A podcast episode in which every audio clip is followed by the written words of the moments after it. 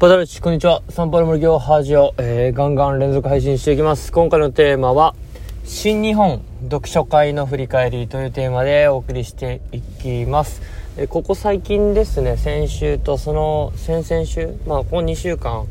えー、まあ、新日本という、まあ、あたかかずさんが書かれたですね、約2年前に出版されて、えー、話題になった本の読書会に、まあ、オンライン上で、えー、参加をさせていただいています。で僕もまあミーハー全開な私はですね2年前の発売当初勢いよく買いましたが買ったはいいがやっぱ分厚いんでで分厚いと言いながらも電子書籍なんで分厚さも知らないんですがあのまあちょっと見たことあるんですけどあの分厚いことはね。あのまあ、読めずに2年が過ぎようとしてた中そんな中ですねえー、まあとある方のきっかけでこうフェイスまあ、Facebook で読書会しますよっていうのを見てですねあぜひこれはいい機会だなと思って参加を決意しました。でやっぱり参加してみて、えー、今2回やって次がラスト3回目、えー、今週の水曜日にあるんですけど今、まあ、そこ水曜日までにまた僕6章まで読んでなきゃいけないんですよ。で前回に関しては4章まで読んでなきゃいけないんですけどまあ3章までしか読んでない状態でまあ、参加してしっかり議論させてもらったっていう感じでですね、まあ、めっちゃ相乗効果半端ないなっていうのが正直な感想ですね、読書会。あの、3章までしか読めなかったと考えるのか、読書会に参加したから3章まで読めた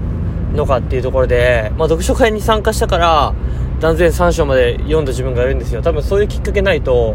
眠ったままの名著になってしまってですね、こう、開くのが億劫だったし多分自分で読んだ解釈だけよりかはもう多分100倍ぐらい学びにつながってますね。読書会に参加されてる方はなんかあの新日本アンバサダーっていう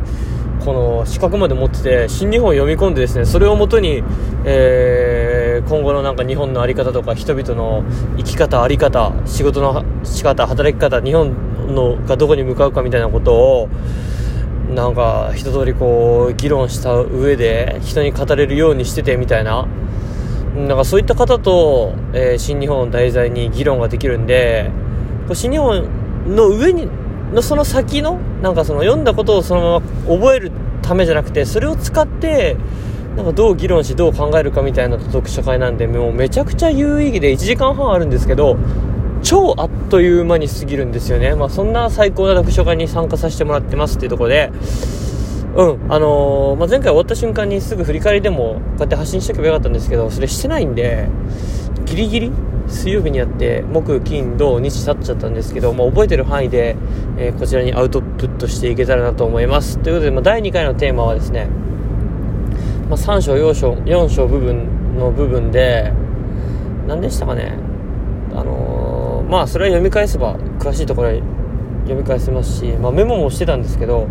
結局議論したのはちょっとまた違ったとこっていうか1つ目の問いがすごくいい問いであのあなたが問いを立てるのに大切にしていることは何ですか？という問いだったんですよね前回水曜日。それの問いを聞いた瞬間僕は分かりませんでした正直。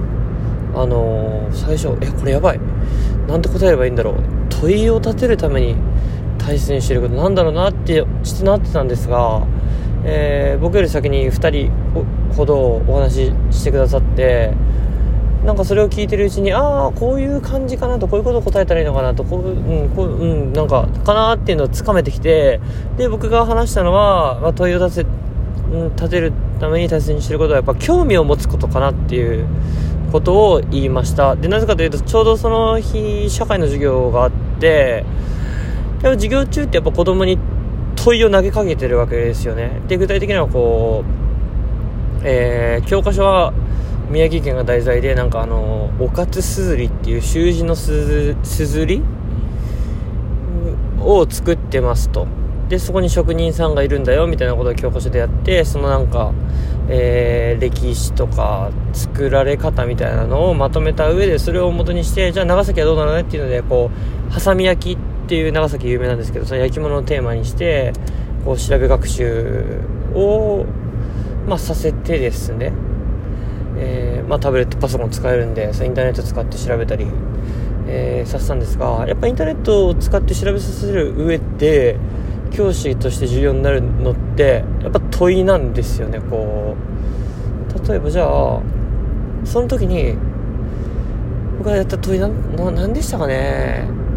まあ、簡単な言ったらえどうやったらハサミ焼きの職人になれるんだろうね。みたいな。投げかけることによってえハサミ焼き職人になり方って検索する子が出たりですね。で僕もそのハサミ焼きに興味がなかったらそんな問いって生まれてこないよなと思ったからあまず興味を持つことだろうなと。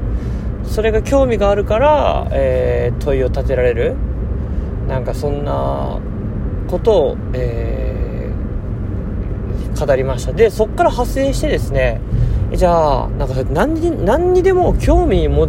を持つ人間持てるようになるにはえー、どうしたらいいんだろうねっていうことがまた議論されてそこから。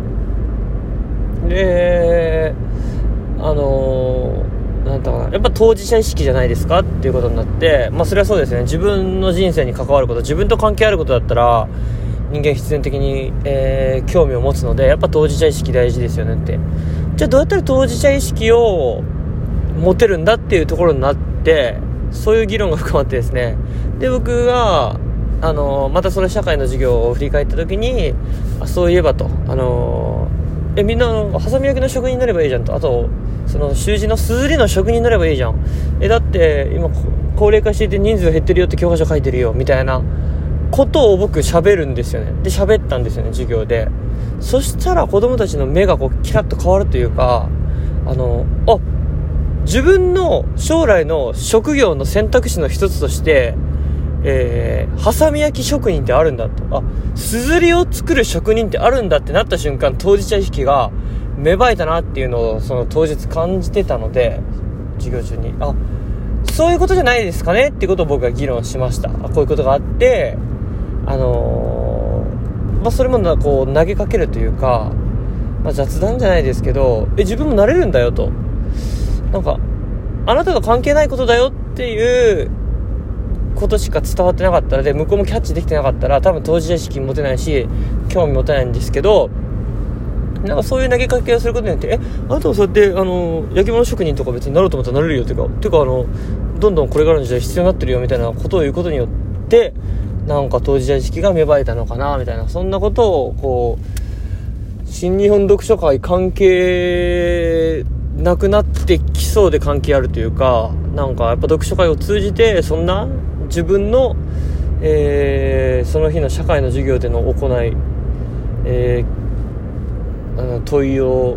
立てる時に大切にしていることは興味を持つことだと。じゃあどうやったら興味を持たせれるのかって言ったら当事者意識だと。でどういったどういった当事者意識を持たせれるのかって言ったらやっぱそういった。えあなたもなれるんだよと。あなたも生きるんだよっていうことを伝えてあげる。うん、なんかそんなことを自分なんか無意識のうちにとか意識したからできるようになってたのかちょっとはっきり分かりませんがなんかそんな自分の発言行動を価値づけすることができた時間に、えー、なりました。他にもなんか ALT でハワイから来てる先生が11月ぐらいから来てくださってるんですけどそのハワイ大学出身でハワイ大学の、えー、写真とかを元にこの、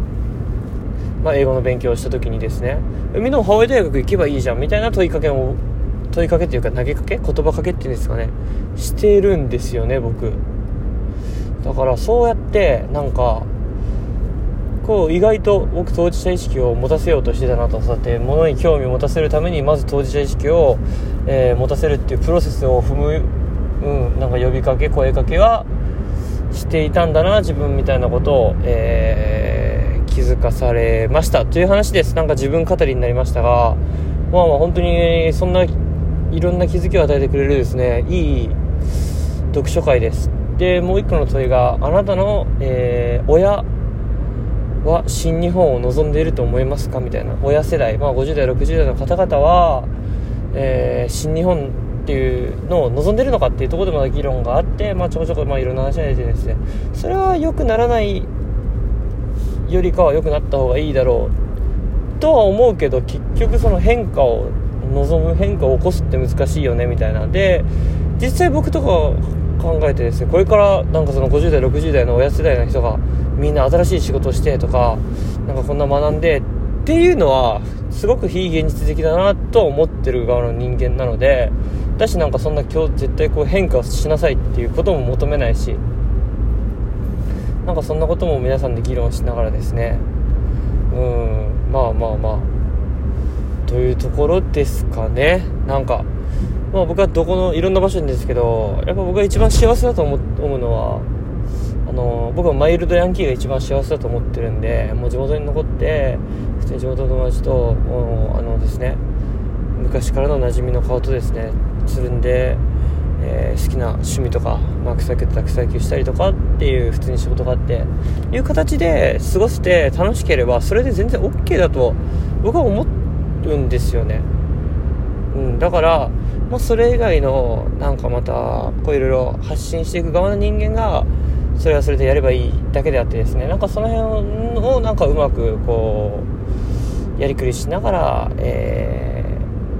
なんだろうね。コミュニティ作りというか街づくりというか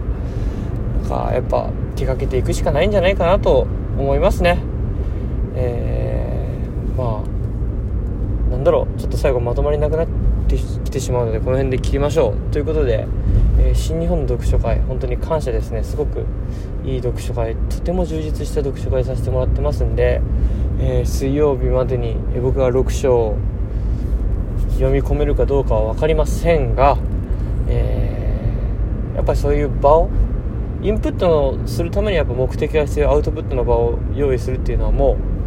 う本当にもう当たり前のことというか絶対そっちの方が高まるなっていうのはもう100%なんでそんな感じですね。僕が今回作った LINE 公式 LINE とかオープンチャットとかあとあれですね。えー、まあ、日曜日の夜にしているえー、ブルジル時代の同期の拓さんとか高井さんとのお話会とかもうあと父の読書会するためにあの俊也君とやったりとかですね。そういう場を2022年になってからたくさん作れてますんでこの調子で、えー、いいアウトプットの場を作って、えー、自分の学びを加速してアウトプットの場とリミットですかね。やっぱりリミットがあるから芸術が生まれるみたいなことも言いますよね。締め切りがあるからか。はい、そういうことをうまく活用しながらいろいろ学んでいけたらなと思います。ミットブリガード、チャチャオ。